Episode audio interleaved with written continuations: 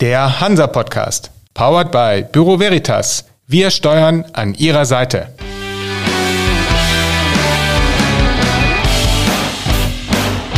Der Hansa Podcast.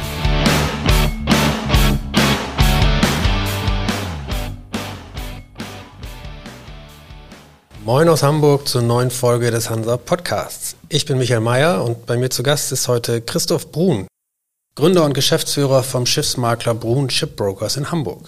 Moin, Herr Brun. Moin, Herr Mayer. Freut mich, dabei zu sein. Schön, dass Sie da sind. Herr Brun, die Schifffahrt hatte sehr viele Jahre Krise. Dann der große Ratenboom in den letzten ein, zwei Jahren. Jetzt hat sich das wieder so ein bisschen abgekühlt. Insgesamt waren natürlich aber auch viele Schiffsverkäufe durch diese ganzen Entwicklungen zu sehen. Wie heiß ist denn der Markt noch? Also ist das überhaupt noch ein heißer Markt oder hat sich dann doch schon sehr abgekühlt? Ja, ich glaube, wie immer muss man äh, beim An- und Verkaufsmarkt eben differenzieren nach den Segmenten.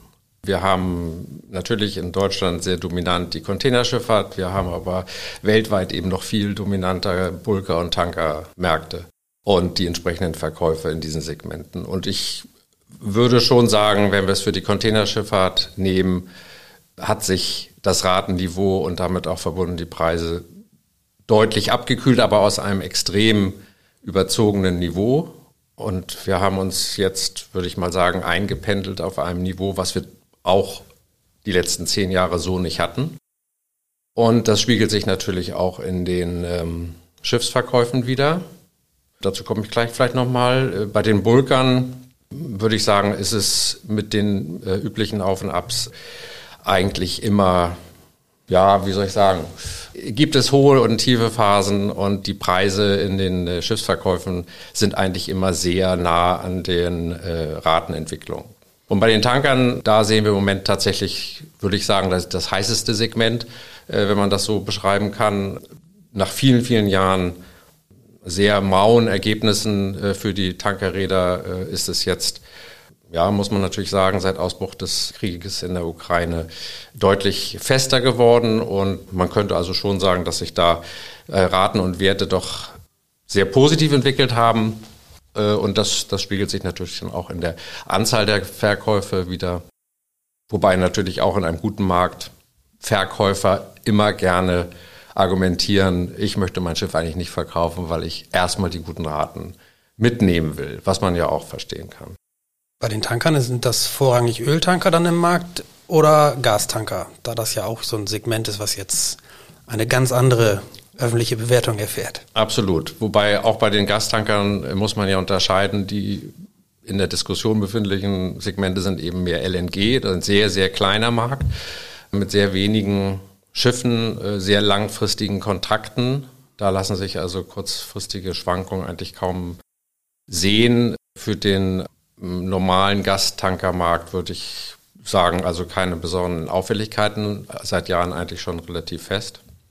Und äh, ansonsten bei den Tankern sind es, ich würde sagen, überwiegend die Segmente bis MR-Tanker, das sind dann so 30, 35 bis 50.000 Tonner aber auch Panamax, also so 70.000 Tonner Aframax, Suezmax. Bei den Chemikalientankern würde ich sagen, da ist jetzt der Hype nicht so groß. Wenn wir nochmal kurz zurück auf die Containerschifffahrt kommen, die ja nun hier ein sehr wichtiges Standing hat. Die Charterraten sind explodiert vor roundabout zwei Jahren, sage ich jetzt mal. Auch die Verkaufspreise dürften entsprechend mitgestiegen sein. Waren das aus Ihrer Sicht so angemessene Preise oder war es einfach eine Blase, die irgendwann platzen musste?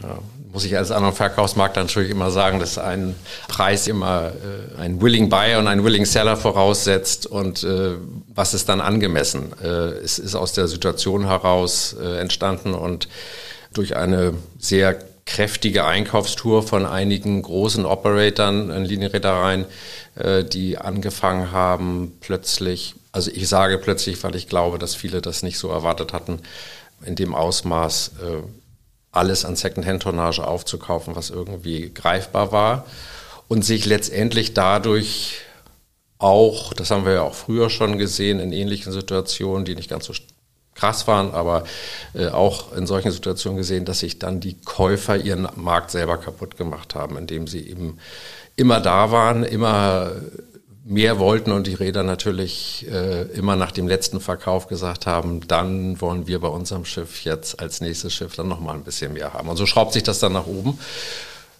Also eine Entwicklung, die vielleicht das acht- oder zehnfache des äh, Wertes des Schiffes äh, innerhalb von drei, vier Jahren bedeutet durch einen Verkauf. Ähm, ob das angemessen ist, ich, das mag ich nicht sagen, aber ähm, es ist schon sehr, sehr spannend gewesen, das zu beobachten. Und es ist ja auch in dem Ausmaß zwar vorbei, aber es ist noch nicht zu Ende. Also die, die großen Linienreedereien sind ja weiterhin dabei zu versuchen, was an Secondhand-Tonnage irgendwie in den größeren Segmenten zumindest da ist, noch abzufischen. Wenn die Linien sich Schiffe kaufen, kaufen sie ja oft auch von Tramprädern, die jetzt wahrscheinlich eine Zeit hatten, in der sie mit relativ breiter Brust in solche Verhandlungen gehen konnten, oder? Ich meine, Sie werden das alles hautnah miterlebt haben. Da waren wahrscheinlich schon sehr selbstbewusste Verkäufer am Markt, oder? Ja, das Schöne ist ja äh, in unserem Segment, das gilt ja für Chartering genauso, dass die die Attitude von, von einem äh, Räder innerhalb von wenigen Wochen komplett drehen kann und man äh, vielleicht noch zwei Monate vorher äh, händeringend nach Käufern gesucht hat für sein Schiff und plötzlich in der Situation ist, dass man jetzt drei, vier sehr namhafte Käufer vor der Tür hat, die auch ganz schlank die Schiffe kaufen wollen, die gar nicht mehr besichtigen wollen. Hauptsache, sie sind die Ersten, die da rankommen. Und das geht sofort in den Kopf und äh, in, in die Verhandlungsstrategie. Natürlich, ganz klar. Das Ganze noch unterfüttert mit einer sehr, ich sag mal, sehr positiven und sehr starken Ratenentwicklung heißt natürlich, ich kann dir genau vorrechnen, was für einen Preis du mir zahlen musst, weil ich das Schiff sonst schließe für eine Rate X. Da mache ich dann in den nächsten zwölf Monaten, ich weiß nicht wie viel Millionen Profit. Und das will ich ja auf den Preis ja mindestens mal mit drauf haben, sonst brauche ich ja nicht zu verkaufen. Also das ist schon eine sehr bequeme Situation, in der viele Räder, wenn sie diese Entscheidung getroffen haben, das gehört ja auch dazu, denn viele wollten ja nach der Bankenkrise erstmal sehen, dass sie sich konsolidieren. Dann haben sie das Glück gehabt, dass sie sich vielleicht die Schiffe von den Banken freigekauft haben. Gerade als das alles vorbei war oder aus den Insolvenzen. Äh, und gerade als das alles vorbei war, gingen ja die Raten nach oben. Und dann haben viele natürlich gesagt, jetzt wollen wir erstmal uns konsolidieren und widerstehen so ein bisschen diesem, diesem Drängen der Käufer, was natürlich die Tonnage weiter verknappt hat, was den Preis weiter fester gemacht hat. Die Lage hat sich wieder ein bisschen beruhigt, auch auf dem Chartermarkt. Wie ist das denn mit dem Preisniveau beim Schiffsverkauf? Ist das wieder auf dem Niveau von vor zwei Jahren oder hat sich das irgendwo in der Mitte eingependelt? Also ich glaube, die, ähm, die Entwicklung von dem, von dem Niveau vor Herbst 2020, als es eigentlich los, langsam losging mit dem, mit dem Ratenanstieg und dann im Frühjahr 21 nochmal verstärkt, ich glaube, das kam für viele, und ich spreche auch häufig auch mit Befrachtungsmaklern, nicht nur mit den Reedereien, auch mit äh, Linienreedereien wie Hapag-Lloyd. Also viele von denen haben das so nicht in der Geschwindigkeit kommen sehen. Und dann ist es eigentlich ja nur eine Frage, wie schnell reagiere ich und entscheide ich. Und will ich jetzt zu den ersten gehören, sehe ich, dass das vielleicht ein mittelfristiger Trend ist. Also warte ich vielleicht noch ein bisschen. Also sehr viel Spekulation und Abwägung äh, wann ist jetzt der richtige Zeitpunkt. Und da keiner wusste, wie lange das Ganze dauert und wie hoch es überhaupt hinausgeht, ja, also ist, ist diese äh, Entscheidung äh, gar nicht so einfach gewesen, sich jetzt wieder von seinem guten Wirtschaftsgut zu trennen, mit dem man ja gutes Geld verdient und wirklich Profit macht, nachdem man jetzt über Jahre so eine Durststrecke hinter sich gelassen hat. Oder ob man sagt, okay, ich nehme das Geld und, und, und setze es dann aber auch irgendwie wieder ein. Und das ist dann die nächste Schwierigkeit. Was mache ich eigentlich mit dem Geld, wenn ich die Schiffe verkaufe? Bevor ich die Schiffe verkaufe, stehe ich vor der Entscheidung, okay, will ich es jetzt überhaupt verkaufen oder nicht? Was würden Sie denn für die aktuelle Situation sagen? Also einerseits, wo geht das Preisniveau hin? Das ist ja. natürlich die, die Kernfrage. Aber wie wird sich das entwickeln? Denken Sie, dass jetzt noch weitere Schiffsverkäufe in der Masse kommen oder ist jetzt erstmal wieder ein bisschen Ruhe, weil die Leute sich sagen, Mist, ich habe den Zeitpunkt vielleicht verpasst, mhm. das ganz große Preisniveau ist nicht mehr da. Jetzt warte ich erstmal ab, vielleicht kommt es ja bald wieder, weil wer weiß, was geo- oder handelspolitisch noch so passiert. Absolut. Da wir das ganz sicher nicht wissen, was da passiert und dazu, äh, entschuldige mich, habe ich die Frage von vorhin ja noch gar nicht beantwortet.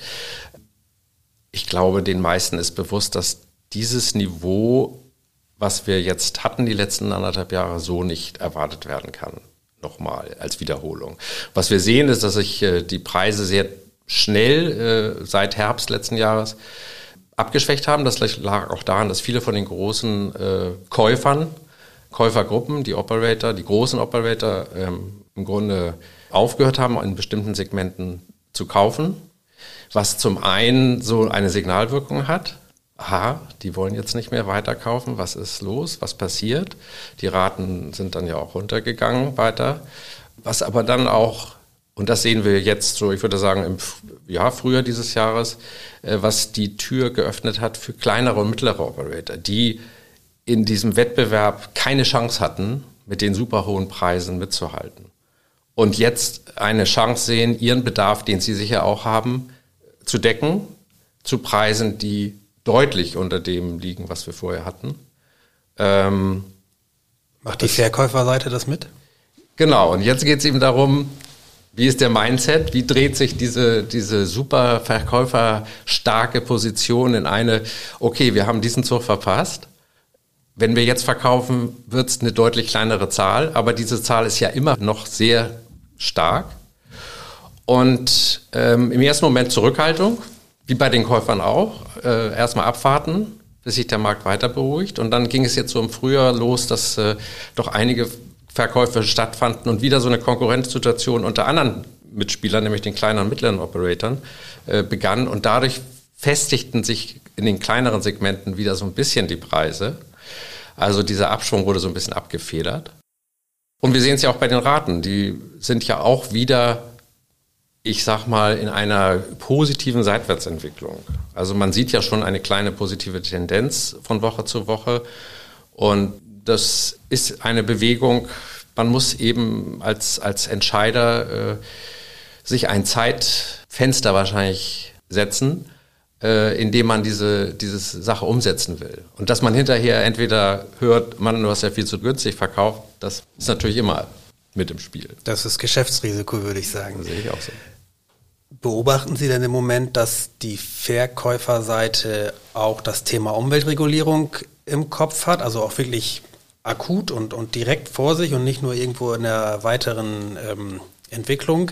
Also, dass Räder sagen oder Schiffseigner sagen, okay, ich mache mich jetzt mal daran, meine ältere Tonnage zu verkaufen, weil ich sie sowieso nicht mehr ohne einen riesengroßen Aufwand so modifiziert kriege, dass sie auch die künftigen Regularien einhalten kann. Also merkt man da schon so einen Wechsel in der Einstellung oder ist das noch zu weit weg? Also ich kann nicht in die Köpfe reingucken. Aus den Gesprächen heraus würde ich das nicht sagen. Würde, würde ich das nicht sehen. Ich kann nicht ausschließen, dass diese Entscheidung im Hinterkopf mit drin ist, aber ich glaube auch, dass die Grundentscheidung, will ich in diesem Segment Containerschifffahrt bleiben, will ich da eine bestimmte Flottenstärke halten. Äh, damit ja verbunden wäre, ich müsste dann, wenn ich ältere Tonnage ausglieder, äh, neue reinholen. Und der Second-Hand-Markt bietet jetzt vielleicht Möglichkeiten, dass das wieder etwas besser geht. Aber wenn man Richtung Neubau denkt, dann hat man diese ganze Thematik ja wieder vor sich. Und da sehe ich im Moment nicht die Alternative aus Umweltschutzgründen oder äh, energieeffizient oder um mithalten zu können nachher in diesem, äh, in diesem Markt, äh, sehe ich im Moment nicht die Entwicklung. Ich versuche jetzt aktiv meine älteren Schiffe abzustoßen, um neue Schiffe mit neuer Technologie reinzuholen. Gerade jetzt hier in Deutschland, in der deutschen Schifffahrtsbranche, gab es sehr viele, sehr große Probleme in den Zeiten der langen Krise. Das wurde vielfach schon besprochen und diskutiert. Viele Schiffe haben die deutsche Flotte verlassen, wurden verkauft. Wie haben Sie dann jetzt so die letzten anderthalb bis zwei Jahre erlebt? da gab es ja auch schon noch deutsche Räder, die Schiffe gekauft haben, aber so gefühlt würde ich sagen, die Tendenz ist immer noch eher verkaufen, jetzt zu sehr, sehr guten Preisen, mhm. aber eher verkaufen als kaufen. Oder wie würden Sie das sehen? Doch, würde ich auch so sehen. Also ganz klar, wir haben leider äh, durch die Schifffahrtskrise seit 2008 und äh, die vielen Jahre, in denen die Banken massiv versucht haben, ihr Portfolio zu reduzieren, einen Abgang von Tonnage aus der Handelsflotte gesehen, der wirklich äh, beispiellos ist. Und das hat viele Betriebe das Leben gekostet und hat natürlich die, die Gesamtzahl der Flotte reduziert. Und dann hatten wir äh, zum Glück ein, ein, ja, fast ein Ende dieser Entwicklung, Mitte 2020. Und es drehte sich, wie ich ja schon gesagt hatte, in, in einen äh, extrem positiven Markt der auch dann getrieben war mit extrem hohen Preisen. Und wie gesagt, diese Entscheidung stand an, was mache ich jetzt mit meinem Schiff, was ich vielleicht mir noch aus der Bankenkrise gerettet hatte. Oder auch, es gibt ja auch viele KG-Schiffe, die jetzt noch verkauft werden, wo die Shareholder sagen, jetzt ist ein guter Zeitpunkt, jetzt versuche ich mal mit den anderen Gesellschaftern einen Verkauf durchzudrücken. Und das hat dann leider wieder zu einem Schwung von Verkäufen geführt, der nicht aufgefangen wurde, es wurde durch, durch Neubauten oder Ankäufe in, in, im gleichen Verhältnis. Also das hat das Ganze nochmal mit einem positiven Vorzeichen nochmal zusätzlich gepusht, beziehungsweise die Flotte nochmal reduziert. Und das ist natürlich für die, für die deutsche Handelsflotte und, und den Bestand sozusagen eigentlich eine tragische Entwicklung gewesen, dass man äh, mit so verlockend hohen Preisen die Schiffe rausverkauft hat. Auf der anderen Seite ein Schiffsmakler oder ein An- und Verkaufsmakler arbeitet ja auch mit Verkäufen und äh, verdient ja auch mit den Verkäufen für seine Dienstleistungen. Wie haben Sie das erlebt in den Jahren der Krise? War das so, dass man sagen kann, okay, Schifffahrtskrise und Räder sterben gleich Maklerkrise? Also, dass auch Makler aus dem Markt gegangen sind? Oder war es eher so, dass ja auch sehr, sehr viele Schiffe gerade von hier aus verkauft wurden und dann halt vielleicht auch ein Makler dabei dazwischen geschaltet war? Wie würden Sie so die Entwicklung des Maklermarkts hier im Lande beschreiben? Ja, das ist ja etwas, also sehr gute Frage, sehr gute Frage. Und ich war auch irgendwie ein bisschen darauf vorbereitet, dass die Frage kommt. Ähm, Dann bin ich gespannt. Und ich, ja, ich bin auch ganz gespannt. Ähm, ich mache das ja auch schon ein bisschen länger und es ist ganz interessant zu sehen, dass wir, wenn wir einfach mal die Zahlen nehmen und sagen, die, die deutsche Handelsflotte, die Anzahl der Reedereien ist mit Sicherheit um ein bis zwei Drittel geschrumpft dann würde man ja erwarten, dass auch die Makler nicht mehr das gleiche Feld haben, das sie bearbeiten können und sich daraus auch eine Reduzierung der, der Maklerwelt resultiert. Und das kann ich seit, also nicht nur seit der Krise, auch vorher schon einfach nicht erkennen. Wir haben weiterhin ein sehr starkes Maklersegment hier in, in Hamburg. Also ich spreche jetzt natürlich nur für An- und Verkaufsmakler, der sich Natürlich immer mit ein paar Abgängen und äh, jungen Leuten, die sich vielleicht anders orientieren wollen, äh, weil es nicht mehr diese Attraktivität hat. Und wir sehen es ja auch bei den Ausbildungen, der sich aber irgendwie sehr, sehr gut hält. Wie kommt's? Also wie, wie kommt's? kann man sich das ja, erklären? Das ist, äh, das ist die Frage. Also wir haben sicherlich in der, in der, in dieser langen, in diesen, naja, fast zehn, zwölf Jahren, ich nenne es jetzt mal äh, Bankenkrise, äh, gesehen, dass sich viele Makler, einige der, der lokalen Makler gut in das System der Bankenverkäufe einarbeiten konnten und äh, einbringen konnten. Und sicherlich haben die in dieser Zeit keine größeren kommerziellen Verluste gehabt, beziehungsweise Schwächeperioden. Bei den anderen Maklern, die da nicht so eingebunden waren oder sich nicht einbinden konnten, wegen ihrer Größe oder auch vielleicht wegen ihrer Ausrichtung, mag das anders gewesen sein. Trotzdem, viele von denen die meisten von denen gibt es irgendwie noch. Man sucht das Geschäft dann natürlich woanders. Man hat, das ist ja auch die Besonderheit des An- und Verkaufsmaklers, dass er äh, vielleicht anders als ein Befrachtungsmakler eben sehr eng an, an Reedereien ist, an den Geschäftsführern, an den Entscheidern und ist ein extrem personenbezogener Job ist, der über die Jahre, äh, man, man entwickelt seine Kundenbeziehungen eben über Jahre über Vertrauen, Qualität, Zuverlässigkeit.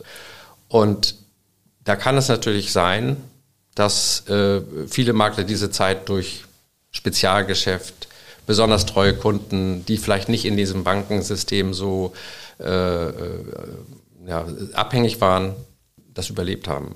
Jetzt ist die Entwicklung wieder etwas positiver und jetzt würde es wahrscheinlich im Moment nur durch den, der Kurs einfach kleiner geworden, möchte man sagen. Aber vielleicht ist auch die Ausrichtung einiger Makler in den internationalen Markt dann äh, so als, als, äh, ja, als Zwangsentwicklung hilfreich.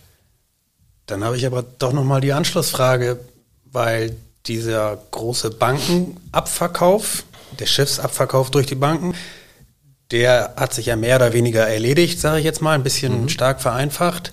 Gleichzeitig sind jetzt auch wieder viele Schiffe rausgegangen aus der deutschen Flotte. Wir sprachen darüber dann würde das ja eigentlich heißen können, dass der Kuchen noch kleiner geworden ist, weil nicht mal mehr das Bankengeschäft da ist. Also dann die etwas provokant gestellte Frage, können die hiesigen Makler alle so überleben? Also ich, ich hoffe es für jeden. Ein anderes Problem ist ja hier im lokalen Markt auch schon seit vielen, vielen Jahren, dass äh, man untereinander nicht so den Austausch hat dass ich jetzt sagen könnte, also auch wenn ich vielleicht im Vorstand des äh, Schiffsmaklerverbandes jetzt für den Bereich S&P zuständig bin, dass ich jetzt die Übersicht hätte, wie geht es eigentlich den einzelnen Firmen. Das hört man natürlich in so Gesprächen heraus, aber das ist schon sehr, ist nicht sehr transparent. Insofern kann ich da leider keine Aussage zu machen. Das heißt auch, Sie wissen nicht, ob es vielleicht doch noch eine Konsolidierung gibt auf dem deutschen Schiffsmaklermarkt, also bezogen mhm. auf An- und Verkauf natürlich. Ich würde meinen, diese Konsolidierung wird wahrscheinlich eher in den Firmen selber passieren, dass die Anzahl der Makler, die in den Firmen arbeiten, vielleicht sich dann verändert, angepasst wird an, an das Geschäft. Was die eigentlichen Firmen angeht, und ich habe mir das jetzt auch nochmal vor dem Gespräch angeguckt, ich sehe eigentlich keine größeren Abgänge. Wir haben ja einen sehr breiten äh, Maklermarkt in, in, in Deutschland der geprägt ist von, anders als in anderen Standorten, von einigen wenigen größeren, also die ich als größer für den hiesigen Markt bezeichnen würde, die drei oder mehr Makler haben, die sich nur mit An- und Verkauf beschäftigen. Und dann haben wir eben eine sehr breite Anzahl von kleineren Firmen, so wie meine Firma, die dann äh, mit einem oder zwei Maklern arbeitet. Und bevor diese kleinen Firmen dann ganz zumachen und verschwinden, die haben ja einen relativ kleinen Kostenapparat, bleiben die weiter sozusagen auf der Liste und man denkt, naja, die gibt es noch, da wird ja dann auch irgendwie noch mal Geschäft gemacht werden. Und die Bewegung wird es wahrscheinlich innerhalb der Häuser geben.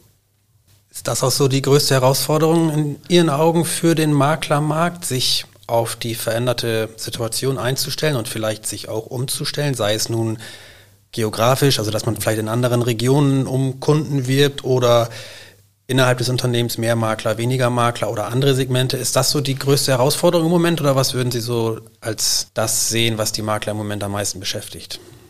Ja, also die größte Herausforderung, ich glaube, das muss jede äh, Firma muss ihre eigene Philosophie finden, wie sie reagiert auf Veränderungen. Die einen versuchen im Ausland mehr Geschäft zu machen. Das kollidiert dann natürlich häufig mit den dort ansässigen Maklern, die das natürlich auch mitbekommen. Das kann funktionieren, das muss nicht funktionieren. Und äh, andere versuchen natürlich dann hier äh, im lokalen Markt neue Kunden zu finden. Also wir sind ja immer sehr kundenorientiert. Das heißt, wenn mein Kunde in eine Richtung gehe und ich habe diese besondere Verbindung zu ihm oder was ich da aufgebaut habe in den Jahren, dann gehe ich diese Entwicklung mit und richte mich dann eher nach seinen Bedürfnissen. Ich glaube natürlich, wenn man besonders erfolgreich ist, einen sehr guten Lauf hat, dann stellt man vielleicht ein, zwei Leute ein und vergrößert sich, was wieder so einen zusätzlichen Synergieeffekt haben kann.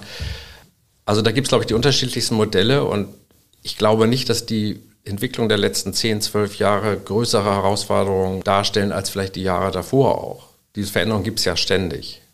Und ob es dann auch zum Beispiel ausländische Makler sind, die immer wieder versucht haben, in vielen Jahren, äh, lange vor 2008, äh, in den deutschen Markt reinzukommen, als sie merkten, Containerschifffahrt gibt es auch noch, nicht nur Bulker und Tanker. Das ist zum Teil gut gegangen, zum Teil hat man es wieder eingestellt, einige sind geblieben, andere haben mit einem anderen Konzept hier ihre Büros aufgemacht.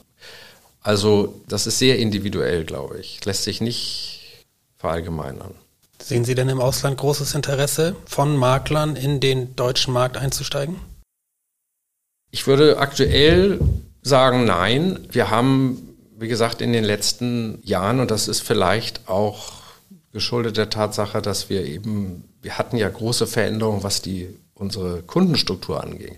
Vom klassischen Reedereigeschäft äh, oder Betrieb äh, hin zu äh, den äh, Finanzierungsfirmen, KG-Firmen, die einen, einen neuen Kundenkreis gebildet haben mit anderen Ansprüchen und später dann eben sehr stark die Banken. Und da sind natürlich große Maklerhäuser, die einen Full-Service bieten können, von Finanzierung über Market Research immer willkommener und vielleicht auch den, nicht den klassischen Rädern, aber eben diesen äh, finanzorientierten Firmen ähm, etwas besser geeignet. Und das führt dazu, dass natürlich dann solche Firmen sagen, okay, wir machen jetzt hier ein Büro in äh, Deutschland auf, weil hier ist viel Geld. Also ich rede jetzt von den guten KG-Zeiten. Und ähm, wie gesagt, da sind einige erfolglos wieder abgezogen, andere sind geblieben, andere haben wie Bremer äh, Navis äh, hier Joint Ventures gegründet. Aber wir haben inzwischen, glaube ich, na, ich würde mal sagen, drei oder vier äh, ausländische Maklerfirmen im Bereich An- und Verkauf, die ihre Mutterhäuser eben außerhalb von Deutschland haben und die sich aber erst in während der Bankenkrise hierfür interessiert haben, weil sie diesen Zugang haben und weil sie vielleicht in, auch äh, in, ihrer, in ihrer Größe meinten, dass es dann hier Sinn macht. Und viele von denen sind eben noch da. Glauben Sie, dass da noch mehr kommen? Jetzt kurzfristig oder mittelfristig? Also wie ich am Anfang sagte, ich glaube eher im Moment nicht. Ich möchte einen ganz kurzen Schritt zur Seite machen, wenn es darum geht, wie sich Makler aufstellen oder wie sich das Maklergeschäft entwickelt. Sie selbst sind ja auch im Rahmen Ihrer Aktivität für die BIMCO-Organisation an der Ausarbeitung des sogenannten Ship Sale 22 beteiligt gewesen, sozusagen als Basis für Schiffsverkaufsverträge. Glauben Sie, dass das einen Einfluss haben wird auf die Verkaufsaktivitäten im Sinne von Standardisierung? Also hat dieses Ship Sale 22 einen Einfluss? Also ich hoffe sehr, dass es einen Einfluss haben wird, aber man muss ehrlicherweise sagen, dass wir als An- und Verkaufsmakler wirklich, ja, wie Sie selbst sagen, in der äh, besonders äh, vorteilhaften Lage sind, dass wir seit Jahrzehnten über einen standardisierten Kaufvertrag verfügen, der eigentlich weltweit akzeptiert ist. Offizieller Name ist Saleform in verschiedenen äh, Jahresvariationen. Die letzte ist äh, die Saleform 2012 gewesen, die die BIMCO damals zusammen mit der Norwegian Shipbrokers Association entwickelt hat, die die mal ganz ursprünglich in den 20er, 30er Jahren erfunden haben, des letzten Jahrhunderts natürlich. Ähm, die dann mit der, von der BIMCO vermarktet wurde und immer wieder äh, zusammen mit den Norwegern aktualisiert wurde. Und die letzte Aktualisierung, an der ich auch beteiligt war, äh, in dem BIMCO-Team, das war eben 2012. Und dieses Werk ist, ich würde frech sagen, in, in 90 Prozent aller Schiffsverkäufe weltweit wird das benutzt. Und das macht es natürlich allen Beteiligten, Anwälten, Käufern, Verkäufern, Maklern sehr einfach, weil es eben eine bekannte Struktur hat. Und was BIMCO jetzt gemacht hat, ist, dass man entschieden hat, einen komplett eigenen Vertrag zu entwickeln, der also unabhängig von den Norwegern läuft, wo die BIMCO eben gesagt hat, wir möchten jetzt gerne einen ganz eigenen Vertrag haben. Und die BIMCO liefert ja der Industrie in vielen, vielen Gebieten Standardverträge, die also sehr sorgfältig rechtlich und von der praktischen Seite ausgearbeitet und vorbereitet werden und den jeweiligen Teilnehmern die Möglichkeit geben, eben sehr verlässlich auf ein, ein, eine Grundstruktur sich zu verlassen, verlassen zu können. Und dann für die Spezialfälle, die jeder Schiffsverkauf hat, weil es der Schiffstyp äh, ist, weil es äh, die Umstände des Verkaufes sind, dann den so auszugestalten, wie man es eben verhandelt. Und ich glaube, der BIMCO ist völlig bewusst, dass diese Dominanz der Sale-Form, diese große Akzeptanz unter den Maklern und Anwälten und Käufer, Verkäufer äh, da bedarf es schon einer, einer sehr überzeugenden neuen Variante, um in einem Zeitraum, den ich jetzt mal grob mit zwei bis drei Jahren einschätzen würde, dem Markt eine Alternative zu geben. Und ich glaube, mit der Chip Sale 22 ist das BIMCO sehr gut gelungen. Ich sage das nicht, weil ich daran mitgearbeitet habe, sondern weil ich, wenn ich das Ergebnis so sehe und ich hoffe, dass mir da viele zustimmen, die sich damit beschäftigen wollen und vielleicht irgendwann auch müssen, äh, das ebenso sehen. Weil sie eben, wenn ich das kurz sagen darf, ähm, weil sie eben etwas, also deutlich übersichtlicher ist. Sie ist besser strukturiert, sie ist chronologisch dem Prozess des Schiffsverkaufes angepasst. Das war bei der Sailform nicht so. Und sie hat, was einige vielleicht, die sich damit jetzt nicht so auskennen, aber BIMCO Kenner äh, wissen das natürlich, dieses äh, bekannte Box-Layout, äh, das wir auch von den Charterpartien und Managementverträgen bekommen, das die BIMCO so gerne hat, wo man auf der ersten Seite im Grunde die wichtigsten Punkte in der Übersicht hat. Das sind so die, die wichtigsten Kriterien. Inhaltlich natürlich auch deutlich verbessert und angepasst an die, an die Situation, die wir jetzt haben. Nach zehn Jahren gibt es immer Punkte, die sich einschleichen in die Verhandlungen, die sich etablieren, die sich äh, die immer wieder genommen werden und dann finden sie auch irgendwann einen Weg in einen Standardvertrag. Haben Sie ein Beispiel dafür, was so inhaltlich sich so eingeschlichen hat?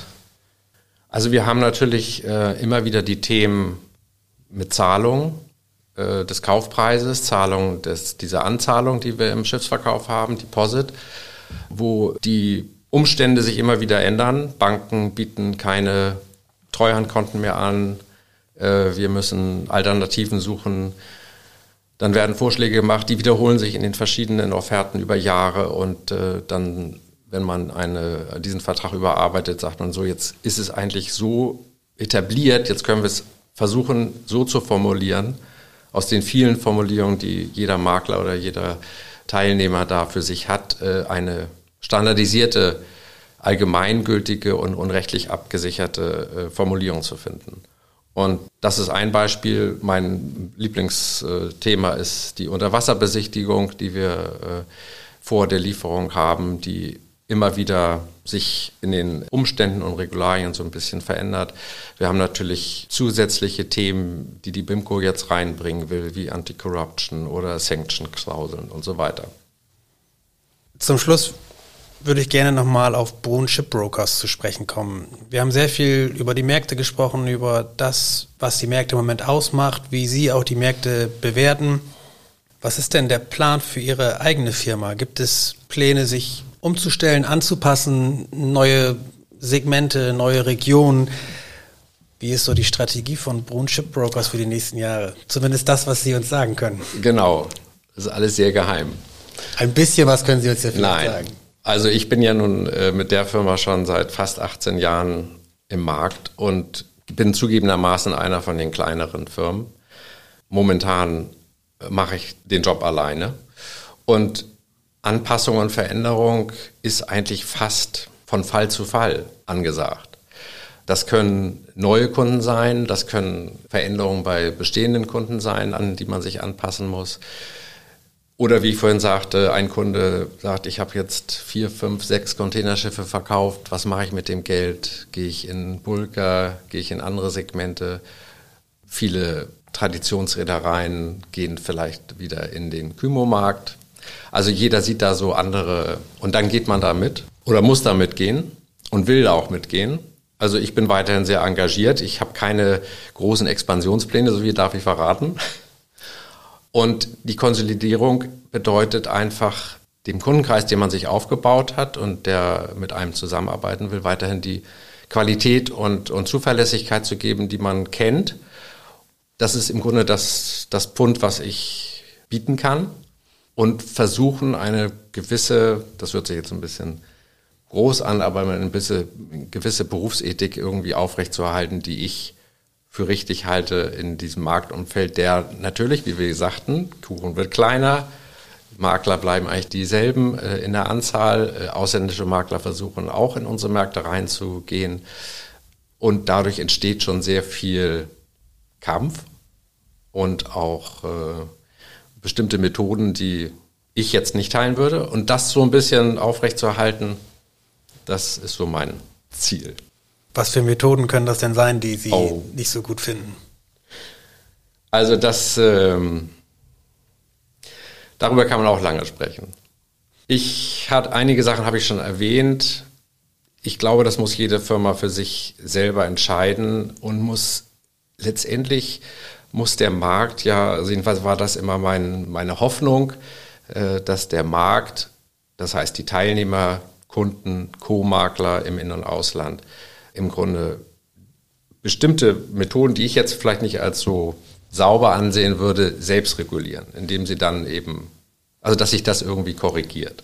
Aber die, die Art und Weise, was man machen kann, die ist so vielzählig und ich, da, da will ich jetzt wirklich keine Geheimnisse verraten.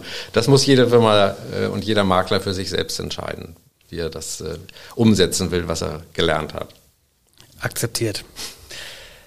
Wir sind dann mal gespannt, wie das bei Ihnen weitergeht. Bei Brun Shipbrokers, auf dem Hamburger und auf dem deutschen Schiffsmaklermarkt und in der Schifffahrt selbst. Herr Brun, für den Moment soll es das gewesen sein. Vielen Dank für die Einblicke. Ich danke Ihnen für das Gespräch.